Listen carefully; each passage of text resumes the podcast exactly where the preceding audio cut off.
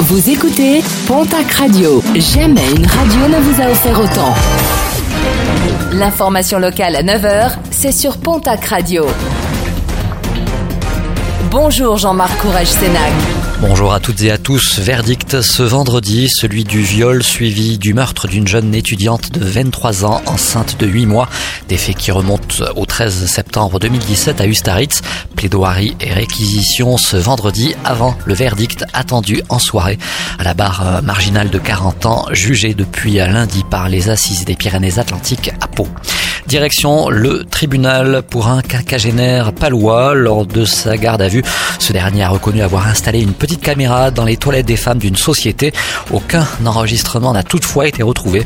Il fera l'objet d'une ordonnance pénale, une procédure de jugement simplifiée. Manifestation hier en début de soirée à Tarbes à l'appel de réseau Éducation sans frontières.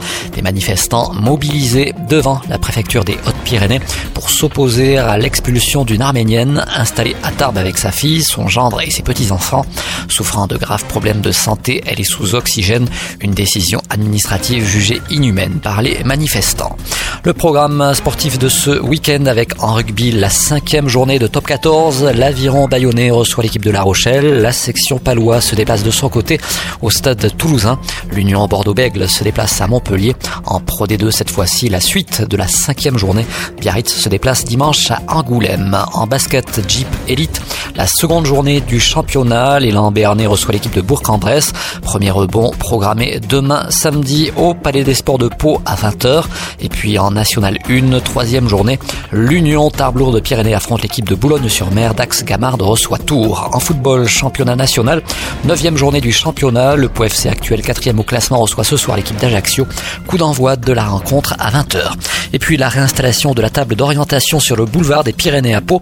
Une plaque qui recense l'ensemble des pics pyrénéens visibles depuis le lieu.